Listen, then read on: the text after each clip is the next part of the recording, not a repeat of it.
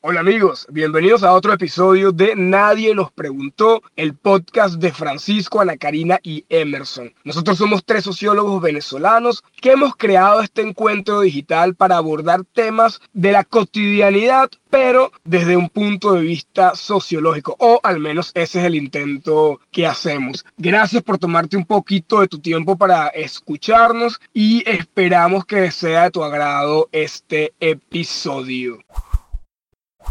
Y bueno, el tema de hoy es un poco que nadie lo entiende, o sea, Ana y yo no lo entendemos, pero vamos a dejar que nuestro otro compañero, que, que es Fran, se los explique y bueno, y vamos a remarla, porque Ana y yo no tenemos ni idea, pero vale, chamo. No, pero no si esa es la introducción, no jodas, me voy a la mierda. Marico, no, no, o sea, es que tú pusiste, yo dije, ¿será que ese hecho está drogado? O sea, puso un montón de mierdas que no tenían ningún sentido No, una con no- otra. y dije, el, bicho, voy a el bicho- el bicho básicamente lo que quiere hacer es como escudarse en la, en la hermenéutica, que es la teoría de la interpretación en sociología, escoñetar a todos nuestros héroes de todas las mejores historias de fantasía que existen. Y yo estoy No, no, indignado. Es todo lo No, o contrario. sea, o sea, ya, nosotros, Emerson y yo, hablamos en privado mal de Fran, obviamente, de que, que, bueno, vamos a dejarlo, va a ser el capítulo menos visto, como si creyéramos que nos van a ver en algún momento. Pero en principio, la verdadera razón es que eh, Fran quiere, mm, de alguna forma, aquí en este podcast, eh, expresar su frustración de ser profesor. Entonces, bueno, lo vamos a dejar en este capítulo nada más. Este, No, fue vale, pequeño, este fue el pequeño golpe de estado que nosotros planificamos en el Exacto. privado. Y ahora vamos a hablar, marica, la canción de Shakira, ¿te imaginas? Marico, hablando así y de repente en el grupo Francisco se lanza unas locuras y yo, marico, este bicho su frustración no está dando clase en la universidad, no- la está pagando con nosotros, el hijo de puta. Claro, exactamente. Bueno, para eso hice el podcast, marico, esa es mi motivación principal. bueno, nada, marico, todo dale, viene, dale, dale, dale. ajá, todo viene, o sea, no todo, todo viene de la serie esta How Met Your Mother, Cómo conocí a tu madre, ¿sabes? Que se fue un sitcom que se hizo medio famoso hace unos años y tal, que había un personaje, este Barney Stinson, que era un tío, eh, no me acuerdo cómo se llama el actor que lo interpretaba, que como que en un momento determinado, supuestamente, él siempre le dice a sus amigos que su, que su película favorita es Karate Kid, ¿no? Karate Kid, esta película tal. Entonces, cuando le llevan al personaje de Karate Kid, que supuestamente es el héroe, el tipo había dicho, no, no, este, este es el malo. O sea, que él entendía que el, el malo de la película era el realmente bueno. ¿Por qué? Porque el tío este de Karate Kid es un tío nuevo que llega a una ciudad, que le roba a la novia al tío y que al final termina ganando con una patada ilegal, no sé qué tal. O sea, lo que quiero decir con esto es que hoy en día hay como una relectura de todas las cosas y la más famosa es la de Disney, por lo menos lo de, lo de que la bella y la bestia es un síndrome de Estocolmo, o sea, es una tía que es secuestrada por una bestia, maltratada, y al final se enamora de su secuestrador, ¿no? O sea, entonces yo lo que quería poner en evidencia era como esas reinterpretaciones son eh, legítimas o no, o sea, es decir, cuando uno quiere, eh, ahora me puse nervioso porque me están mirando muy fijamente, te imaginas cuando lo que quería decir el narrador o lo que interpretamos noso- nosotros a juicio histórico, ¿sabes? Y como hace poco alguien en nuestro focus group dijo que siempre aprende cosas en nuestro podcast, quería hablar de lo de la hermenéutica, ¿no? Que siempre hablamos en la universidad y tal, y que es una, una forma de interpretación. A mí no me invitaron a ese focus group, ¿qué pasó? Marico, Ah, que ese otra- ese es otro golpe de estado. El que se imaginó un focus group, ¿te imaginas? Tú no me dijiste, Emerson, que tú le habías puesto a unas personas y que te habían dicho que habían Focus aprendido. se lo mandé a, a, a cuatro Pero pues yo amigos. me lo invento, yo digo focus group. Ajá. Ok, a un focus group. Ese- ese es haciendo currículum. Eh, No, eso es como formalizando, formalizando la vida. No, pero yo digo, no voy a hacer un podcast, yo digo, tengo una reunión profesional internacional dentro del DARA hoy.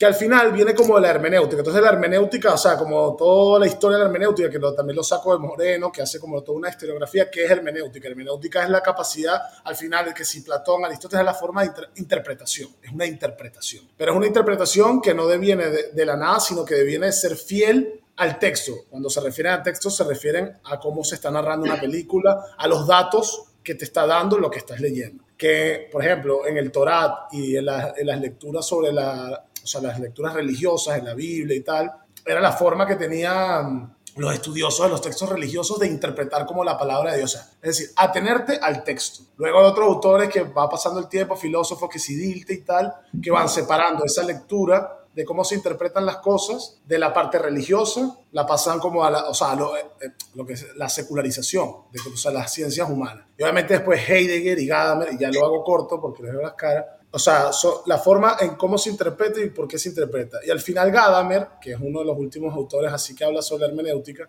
es que nosotros interpretamos las cosas eh, desde una situación siempre histórica y siempre finita. Es decir, que entramos en un diálogo permanente con la persona, que, o sea, el narrador que nos está diciendo y nuestro. Entonces, por ejemplo, podríamos decir que cuando se hace una obra como de la Bella y la Bestia, que lo que te están tratando es de decir que la belleza está en el interior y que la bestia, como es horrenda, no, o sea, que la belleza está dentro y que no importa el aspecto físico. Y hoy en día decimos que es un síndrome de Estocolmo, donde eh, tenemos razón en interpretarlo así. Y así pasa como, por ejemplo, que a Emerson le duele con lo de Dumbledore, que es como que no, es un mago, entonces agarra a Harry y tal, pero Dumbledore es un puto irresponsable que somete a un niño de 12 años a unos putos peligros de la hostia cuando es un puto niño. O sea, que no debería hacerlo. ¿Me explico lo que entendieron? Al final reflejan miles de cosas que en la sociedad en ese momento, o sea, ¿Cuántas veces la mujer no dice, bueno, es que yo voy a cambiar a este bicho y le echa bolas y el bicho, ay, al final, pero es que él me quiere? O sea, y de eso se trata, de que, o sea, pero actualmente tú dices que la bestia vaya a un psicólogo, ¿sabes? Si la está pasando mal, que vaya a un psicólogo y la jeva esta, pues, bueno, es que también Ah, ya está, ya estaba mezclando. La, la bella también. Ah, la, pero la bella tenía el otro loco. Ah, no sé. ¿Quién era la que leía? La bella, ¿no? La que leía. Que tenía una biblioteca. La bella, la bella. bueno, también el otro era, tenía como 500 antihéroes ahí, porque ahí también estaba el huevón este, el francés. de verga, que si vas a coger entre esos dos malditos, obviamente la bestia.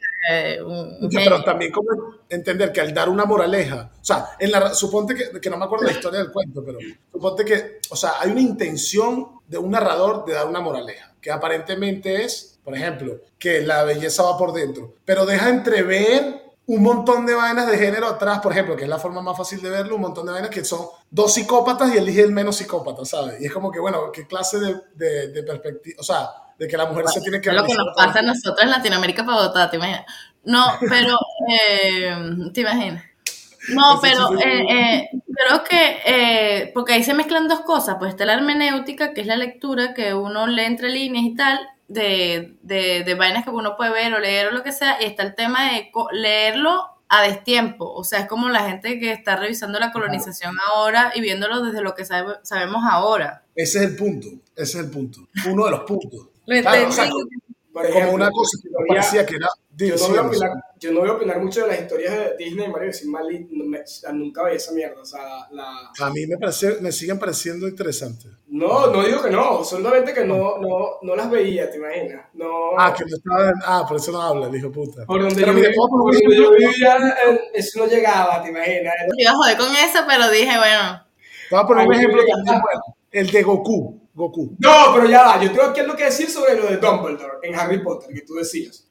Marico, ahí no hay mucho que interpretación dar. O sea, yo también creo que el, el, la labor de Dumbledore, más allá de, un tema sentimental o lo que sea, con un niño era salvar al mundo. Y ya está. O sea, si tú te pones a ver, cuáles, a ver cuáles eran las circunstancias, por eso que ahí te digo que yo creo que la, tu, la intensidad de tu tema de hoy no da para allá tanto, porque la, realmente las circunstancias y, la, y como se estaba planteado toda la historia de Harry Potter, él tenía que hacer eso, no había de otra. Era Harry, no era, no era otra persona, ¿entiendes? Entonces, no, no hasta qué punto tú das para interpretar el tema de qué personajes de, de, de todas estas historias en realidad son unos psicópatas locos o es la historia en sí misma como fue escrita y que tiene que ser así.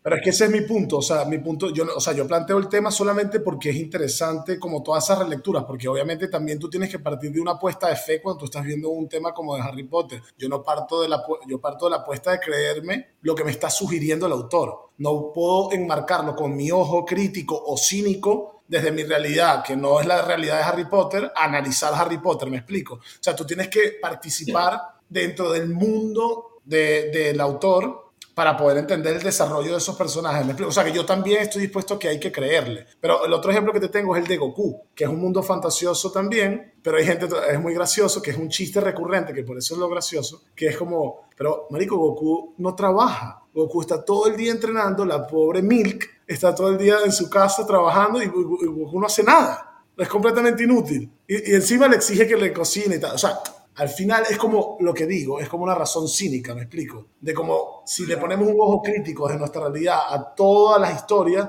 todo lo desvirtuamos también, me explico, o sea, hay como los dos extremos. Y ahora que dices también lo de, lo de Dragon Ball, no sé si han habido Dragon Ball, te imaginas, me imagino que no. No, pero es que aquí nadie vio nada. Yo, okay. yo estaba viendo, o sea, porque viste que eso pasaba justo, estaba las Juanas, Candy Candy. Y yo veía las Juanas y Candy Candy, ya después no llegaba ahí. Los Power Rangers también los vi. Mientras pasaba Dragon Ball, Ana Karina estaba en la avenida Victoria de Caracas con 20 pepas de ibuprofeno, toda mareada, con sus amiguitos. Sí, sí. No, pero, lo, marico, lo que iba a decir de Dragon Ball era que también, aparte del caso de Goku y Milk, marico, está peor el de Bulma y Vegeta. O sea, Bulma que si la super empresaria multimillonaria, super exitosa, que ha inventado todo tal, y Vegeta sí, literalmente, o sea, extraterrestre que no hace una mierda. Goku lo mandaba a comprar vaina de vez en cuando, o cazaba. Vegeta no hacía nada. Entonces, claro, si, si nos ponemos como en ese tema, marico, una, o sea, todo es cuestionable en nuestras vidas en sí mismo. Vale, vale, pero es que eso es lo interesante, porque te recuerdas que hace poco, no sé si se recuerdan cuando cancelaron a Pepe, Pepe Lebu, que era el zorrillo ese de los Looney Tunes que perseguía a la tía. Bueno, pero entonces dentro de esa historia la óptica de género no existía porque era un tío que era un pesado, pero hoy en día hay una relectura de eso y dice, mira, este tío, esta comiquita no, ya ni siquiera pasa nuestro filtro histórico. Yo sí creo Entonces, que hay ciertas cosas que trascienden en la evaluación histórica del momento y todo lo demás y que sí tienen que ser rediseñadas o canceladas. Pero yo también creo que irse al otro punto del extremismo, que vamos a empezar a cancelar todo, porque no entendemos que esas cosas fueron creadas en un momento definitivo, mira, no sé si tanto, no sé qué opina Ana, que ellos lo hemos hablado bastante en eso, eso, eso, ¿no? No, eso, yo creo que hay que, o sea, hay cosas que la televisión y todo lo es comiquitas, igual, igual, ahorita todo el mundo está viendo, los carajitos están viendo Pepa, ¿verdad? nadie se acuerda de Pepe Lebu, o sea, y eso no lo está viendo ninguna carajita, pero, pero sí creo que hay cosas, primero que hay que, si hay que revisar, no digo que no hay que revisar, y las cosas que sean muy extremas, pues hay que revertirlas, o yo siempre he creído que hay que crear cosas paralelas, o sea, siempre hay que dar golpes de estado sin, te, sin eliminar lo anterior, como yo, yo que soy súper feminista acérrimo, o sea, a mí el tema del mis universo y tal, yo no digo, yo no veía a quemar Barbie y maldito que acaben con esto, me gustaría que en algún momento la gente ya deje de ver eso, o sea, eh, decir que las mujeres podemos hacer otras cosas más que poner nuestra belleza y tal, pero si hay cosas que de repente consideramos hacia atrás que da igual si las quitamos, pues... Ya, no, sí, esa es, la, es, lo más sensato, la verdad. O sea, en vez de ir contra una cosa, sino que vas montándole como una competencia. Pero bueno, es interesante. O sea, lo que yo quería decir que no se entendió. Porque, porque las cosas se mueren por sí mismas, porque ahora, o sea, eh, todas esas cosas fueron creadas para un espectador, que ahora no está. Así que no lo ven. O sea, a nadie le interesa claro. ver un zorrillo persiguiendo una jeva. En realidad, y yo creo que, por ejemplo, todo este, este vuelco que ha dado Disney y, y todas estas grandes corporaciones del entretenimiento. En, si no, nadie lo ve en corregir un poco a sus personajes y su historia, van orientadas justamente a un pensamiento un poco más progresista o es simplemente como el capitalismo se adapta al momento. Porque entonces, si mantienen, nadie los ve, tienen que adaptarse al momento. O sea, ¿por qué ponen entonces a la sirenita negra? Porque de verdad quieren ser inclusivos o lo que sea, o porque justamente es el mercado que está ahorita. Claro, pero otra, una persona te no, Por lo que sea, está súper cool, porque bien, bien porque están mostrando. Exacto a esas minorías y están como eh, ex, ex, exaltando a esa gente que siempre estuvo como escondida del entretenimiento. O sea, bueno, nosotros en Venezuela, eh, uno cuando veía televisión nacional, eso todavía pasa, creo que cada vez menos, uno nunca veía a alguien, entre comillas, feo o gordo o nada, todo era una... No, gordo sí, gordo porque a los hombros está permitido ser gordo, el maracucho, no, tal. No ¿Sabes lo más loco del color de piel que es la mayoría de las personas del país? Como yo creo, o sea, no sé, lo escuché, no me acuerdo dónde, tipo países como México y tal, que el 95% de la publicidad son gente blanca, ojos claros y tal. No, no, en México se pasan, en México se pasan. Mayoría, en mayoría no son personas indígenas, por ejemplo, o, o son no. personas mestizas, mejor dicho. Sí, o sea, como que, y, y, y esas, digamos, esos grupos sociales no son, no son mostrados en la televisión y en Venezuela, mientras nosotros nos fuimos, cuando crecimos, yo nunca vi como alguien, incluso más o menos parecido a mí o a, o a la gente que yo tenía alrededor de la televisión, o sea, como que era todo un, un, una cosa, wow, ¿sabes? Como que una cosa que uno conocía. Que todos estaban en los. No, y uno estaba, uno, bueno, yo me incluyo, pero es como que estabas de acuerdo con esa marginación porque tú decías, bueno, eh, se, se expone lo bonito, ¿sabes? Se expone y todo eso. Tuviste la carita de las reacciones, es burda cliché, pero las reacciones de verga, eh, es una sirenita negra. De hecho, hay miles de videos donde una niña Ah, dice, la mamá la está peinando, ay, yo soy negra, soy fea. O sea, si tú estás todo el tiempo bien exponiendo eso, de que invisibilizando a la gente en la televisión, eh, di- diciendo que, bueno, ¿te acuerdas que el color carne era, era o sea, el color beige, o no sé qué coño madre, era el color carne? Era como, Un ros- era como un rosado que yo, a uno lo mandaban de chiquito a pintar, usa el color carne. Y uno lo tenía aquí. Y el compañerito negro que yo tenía al lado, ¿qué, qué- o sea, ¿qué pensaría ese chamo? yo, yo que soy, soy hecho de petróleo, te imaginas. Exacto, o sea, como que, que cómo se pudo haber criado y cómo se pudo, o sea, qué, qué con- concepción de sí mismo pudo haber tenido. Entonces, ¿qué soy yo? No soy nada. Porque eso fue un poco lo que nos intentaron como traca, traca, traca, ¿te imaginas? Traca, traca, Es que te confunde de, este tema, te. Pero fíjate que, o sea, al final también con, con respecto a las historias y la forma en que se narra la realidad, que una de las cosas, o sea, hay que también llegar como un equilibrio, ¿sabes? Un equilibrio de, de que, que la voz cantante, o sea, que la voz cantante una narrativa o de lo que sea es el objetivo del narrador, que sea exponer una historia de amor, una, expo- una historia de no sé qué tal, y no que sea ni inclusión ni exclusión forzada, me explico, lo que se dice hoy en día. O sea, es como que lo que realmente un texto determina es lo que tiene el texto porque tiene una, tiene una, un objetivo, ¿sabes? Me explico. Obviamente que tenemos que tener, no, no puede ser visibili- invisibilizado un montón de cosas, pero que es el texto el que manda, ¿me explico lo que quiero decir? Sí, bueno, pero Porque- inclusión forzada es tener Jesús que es blanco, ojos azules, en Jerusalén y nadie está diciendo un coño de madre, todo el mundo sigue, o sea, o- ¿qué pa- y la sirenita además, si estás pensando eso, la sirenita además es una vaina ficticia, ¿qué importa si es negra No, o no? yo hablo de la sirenita. la además, en todo caso, como dice mi hermana, si la sirenita es en el Caribe, lo más, lo más probable es que sea alguien moreno. negreta. No, y además como que más allá de la inclusión o, o forzada, que es lo que mucha gente habla, yo creo que si tú quieres narrar una historia de la vida en sí misma, marico, la vida sí es más diversa. O sea, Claro. no, no- no es ser forzado a poner un personaje gay o un personaje negro o un personaje de lo que sea, es la- o un gordo o, o lo que sea, es la vida, así es la vida, así somos todos, así, ese es nuestro, nuestro, nuestro, nuestro, ambi- nuestro ambiente está No, compuesto la otra vez, la otra vez no una película. es simplemente expresar o narrar la vida en sí misma. Exacto. Que- La otra vez una, una- una mierda, no, mentira. Una mierda, te imaginas, ma- Bueno, yo el otro día vi una película. Y bueno, y no sé qué, y la vida y tal, los sueños no cumplidos. no. Eso, eso no es el capítulo de hoy, pues, que así. así, se debe llamar el podcast, te imaginas. Los picados. No, mi papá. Los picados. Nadie No, pregunta, muchachos, pero la realidad es que estamos unos picados y bueno, ya está. Estamos haciendo esto para compensarla. Sí, Exacto. exacto. La, la otra vez vi un podcast, de, un podcast, una película nueva de Paul Thomas Anderson, que es un director de cine que hizo Magnolia y tal, que es un director de cine estadounidense que ha hecho ba- bastantes films guay. O sea, películas además súper diversas, porque ha hecho películas como de comedia y luego hizo...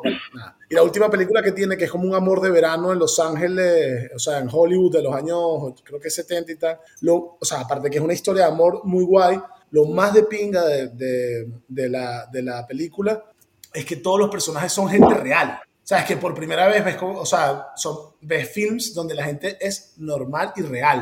O sea, el chico tiene granos, la chica tiene, no es una perfecta chica, ¿sabes? Tipo con un estándar de belleza muy específico, y es cojonudo, o sea, por respecto a lo que tú estás diciendo. Pero volviendo a la hermenéutica y a todo, o sea, es- yo creo que el capitalismo nos obliga, porque bueno, lo que tenemos que hacer es vender y, y- y para vender yo tengo que eh, hablar de lo que sucede, o sea, tengo que adaptarme a los tiempos que corren para que me vea la mayoría o innovar absolutamente si, si eso es que hay dos lecturas. hay dos lecturas, porque te diría, por ejemplo, un, un imbécil que yo conozco bien procapitalista, que todos conocemos, te imaginas, pero no es ese, es otro. No es ese, es otro. A ver si adivina, luego me dice. Empieza por R. Ah. No, no, no, no, no, no, no, porque ese le tengo Y termina por Y. No, no, no, no, vale, no, no, no, no. E, e, es un, un anterior a ese, te imaginas. Más estúpido el capitalismo produce esa libertad, ¿me explico? Produce esa tendencia. La libertad de venta, de bueno. Pero bueno, sí, no, que al final, el capitalismo lo que Por eso que al final el capitalismo ha sido el modelo más exitoso, porque sabe adaptarse al, momento. porque ha matado a todo el mundo también. Y, de alguna manera, pues, sí, al final es una imposición, pero se adapta como que al, al tiempo y al momento. Y en cambio, que, que, es una imposición no se adapta a nada. Sí, como un aspecto democrático, o sea, mientras más vendes es porque hay más gente opinando. No, bueno, tiene su aspecto democrático, obviamente, porque permite, si a través del dinero, si, si entras dentro de su lógica, te permite una libertad grande. Sí, te da una, varias opciones. Sí. Ajá, entonces ya, ya está, nos morimos aquí. Vamos a hablar de Gadamer otra vez. No, o sea, yo creo que... No, en realidad me parece un tema súper interesante y como ese tema como que de evaluar el tema de las historias me parece que refleja un poco una etapa que estamos viviendo hoy día, ¿no? En el, es, eso me refería, es como... esta etapa de interpretarse, de, reinventar, de o reescribir las historias o sacar historias nuevas, creo que también un montón de cosas, o sea, por ejemplo, con el mundo gay que siempre andan diciendo, como que mira, es que nos están metiendo eh, un personaje que hay ahora en todas las series. En Ah, pero entonces es que en tu vida nunca hay un... Es la agenda, es la agenda esta progre. La progre que nos quiere... Ah, porque debe ser que entonces en tu vida no hay, tú no conoces un gay, tú no conoces una lesbiana, tú no conoces un trans, una vaina. Marico, o sea, simplemente incluirnos. Y algo, yo sí rescato un poco de esto, es que en el caso gay no es que están...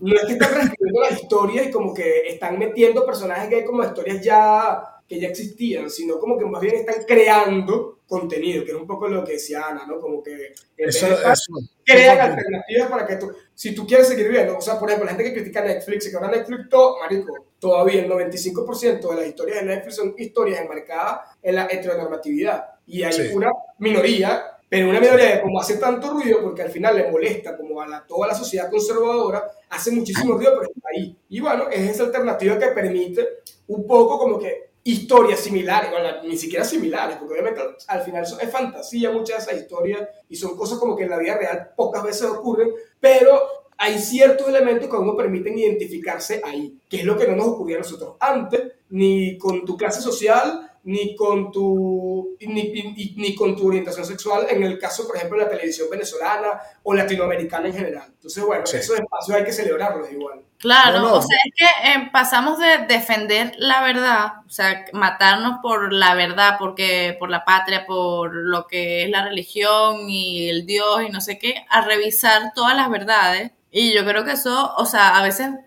es como que a veces dices, uy, están pasadas sensibles algunas cosas, pero la verdad es que estamos, o sea, eso es, a, mí me parece incriminal, me parece rechísimo ese revisionismo hacia, o sea, de todo, porque es dudar de nuestras verdades, que al final... Exacto. Pero mira, salió mejor que lo que yo pensaba, porque exactamente ese es como lo que yo quería conversar con ese tema, el tema de lo que estás diciendo tú, Karina, de la verdad. O sea, que tema. No, no, porque es ese, o sea, el tema realmente es qué coño es una verdad. Entonces es como que una verdad que se te ofrece en una narrativa dominante en cierto momento, en un discurso dominante, etcétera, y obviamente si va pasando el tiempo, va pasando, hay un revisionismo histórico, o sea, aunque esta fuese la verdad, se va enfocando de diferentes ángulos, ¿me explico? Y o sea, es precisamente eso, y es bien interesante como hoy en día estamos pasando por un proceso que mucha gente ¿Te acuerdas aquel discurso de aquel debate que era de, creo que era Mafesolí y Vargas Llosa, ¿te acuerdas? ¿O era Lipovetsky? No me acuerdo. Era Lipovetsky. Bueno, ¿qué es eso? O sea, como que hay mucha gente muy asustada porque piensa que, yo creo que también mucha gente muy reaccionaria que piensa que ese revisionismo histórico puede llevar como a una flexibilidad de la moral o de lo que es bueno y de lo que es malo, y otras personas, que yo me meto en este, creo que ese revisionismo histórico incluso lo que está haciendo es abrir espacios a un montón de gente que estaba súper oprimida por una moral dominante, que por ejemplo en Estados Unidos se traduce como el blanco dominante, en otros sitios de otra forma, pero en, o en el machismo fundamentalmente, por ejemplo, que es como una cosa que lo representa como en casi todos los lugares.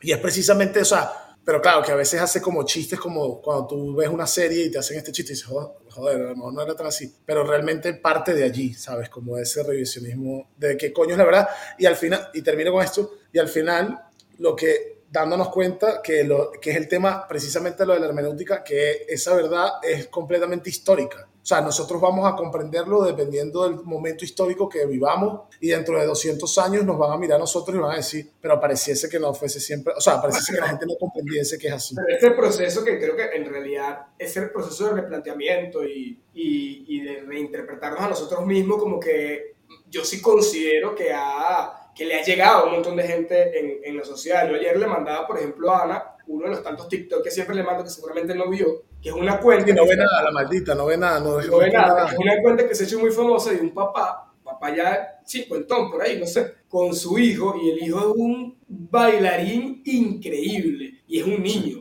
O sea, pero un bailarín increíble y que, bueno, si no- lo analizamos desde el punto de vista que siempre nos como que no- no- nos inculcaron a nosotros, tiene como un son femenino, ¿sabes? Como Sí. movimientos, entre comillas, femeninos y tal. Sí, lo que antes...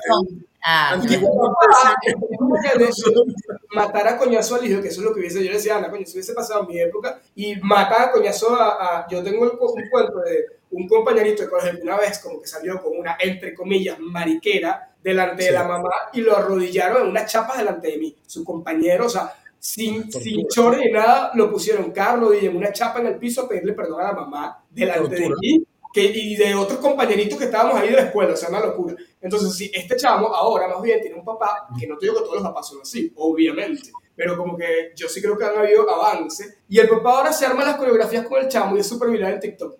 Y le suma mierda todo y el chamo demasiado libre, pa, pa, pa, soltando todo ese escante, papá. ¿Sabes qué? Yo, hablando exactamente de ese tema, yo tuve una fiesta, un evento que hice aquí y tal, y había un niño. me puse a mover esas nalgas, ¿te imaginas? había un cumpleaños, había un cumpleaños, y salió un niño como de nueve años, que antiguamente, bueno, o sea, hubiese considerado, lo hubiese, lo hubiese puesto de chapas, pero le hubiese puesto cuatro chapas en cada rodilla, o sea, porque era muy, o sea, eh, ya no, o sea, los géneros los dejó atrás.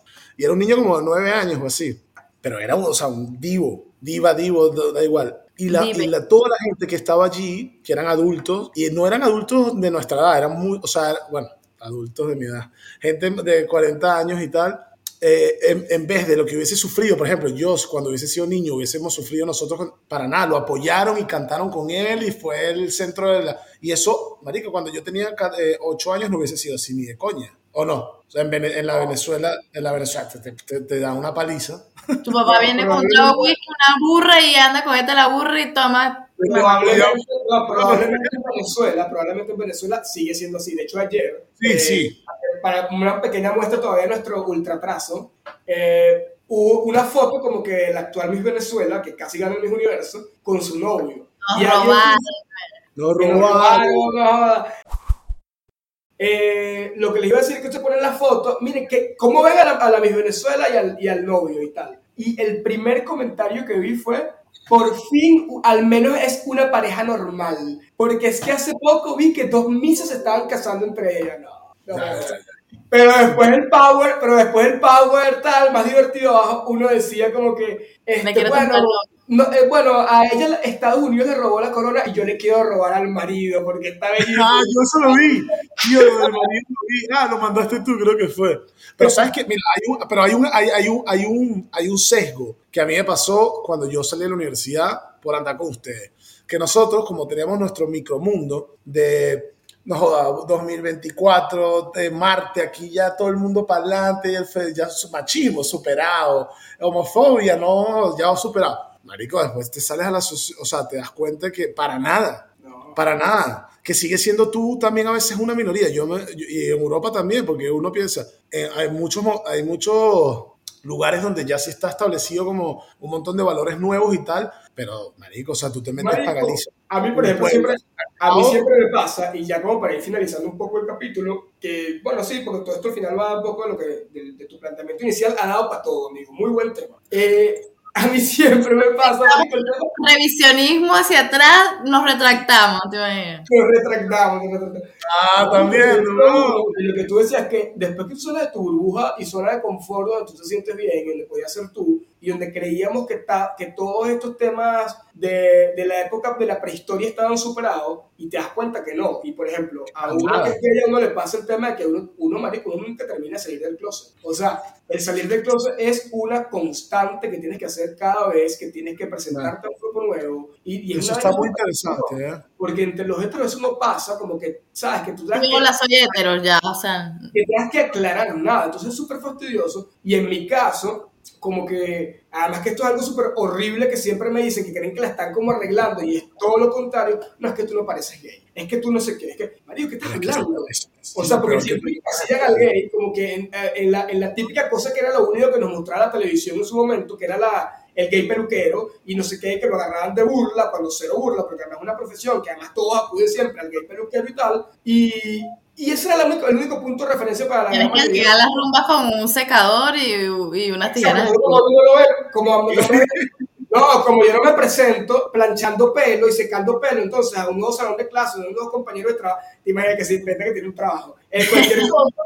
Entonces, ah, entonces este, este, no es gay, no me jodas. Y qué ladilla, bro, tener que todo el tiempo. No, y al final del podcast, que, pero no dejen de ir en tal sitio a la peluquería de ver su caballo. pero entonces, ¿sabes qué? Corta ese pelo, mi amor, oyeron. Entonces, bueno, nada, es como un proceso fastidioso. Creo que esto no está siendo muy motivador para todas esas personas que todavía no se atreven a dar el paso y ser un poco más libre, el llamado a salir del closet, pero bueno, amigo, tiene su, ah. Tiene sus cosas un poco fastidiosas, pero hagan. Salgan del closet, o si no lo saco yo, te ves. Es el momento propicio, estamos viviendo una época para eso, donde estamos como reinterpretándonos, redescubriéndonos y, y exponiéndonos de una mejor manera de la mejor manera posible y la mejor oportunidad que hemos tenido. En mientras más rápido salgas del closet, menos psicólogo vas a pagar. Menos psicólogo vas a pagar, menos terapia, más feliz vas a ser, a pesar de todo lo, lo, que conlleva también. Pero mira, eso es para que quede para, o sea, ya que estamos despidiendo, pero para que quede para otro episodio, lo de, me parece demasiado interesante lo de que estás constantemente saliendo del closet, ¿sabes? Ese, ese proceso. Es, es, bien... Los temas te los inventas tú. Tú te no me vas a robar mis temas, ese va a ser mi capítulo. bueno, gracias por haberse tomado estos minuticos para escucharnos. Espero que les haya gustado, espero que se hayan reído, que hayan aprendido un poquito. Y nos vemos entonces en el próximo eh, eh, eh, episodio. Ah, nos vemos. Y sobre todo recuerden no le pregunten, huevo, si ven a alguien, no le preguntes por la novia, por el novio. Si eres un suficientemente chismoso, pregúntale por la pareja, pero no le preguntes por género de novia, novio, huevo, nada. Dejen la ladilla. Chao.